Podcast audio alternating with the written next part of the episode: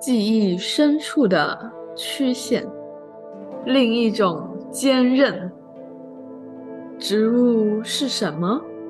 从生物学的角度来看，植物是自营生物，是处在生物链底端的万物之源。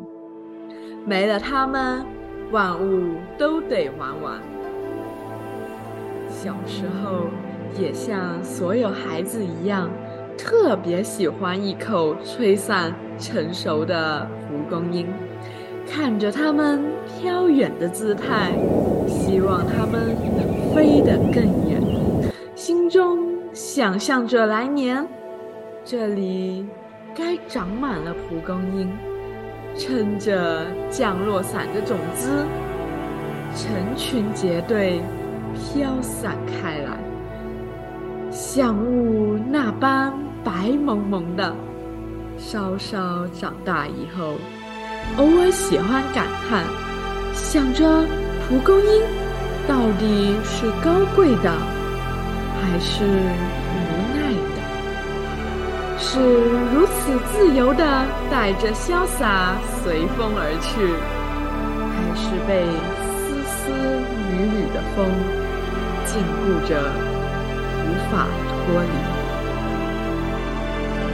植物大多不能动，于是进化出了特别的传承方式。种子生根在泥土，于是它们就把种子往上抛，豁达又潇洒。这是他们没有腿的无奈。也是专属植物的传承与骄傲。现在我知道了，蒲公英既没有摆出高贵的姿态，也没有觉得无奈。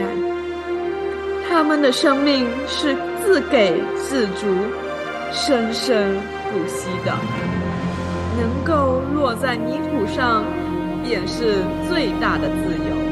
谁还来？这个地方是否自己想要的，随遇而安，在哪里都能生根发芽。一株植物的生命或许是脆弱的，但那种蓬勃的生命力与传承，是任何植物都。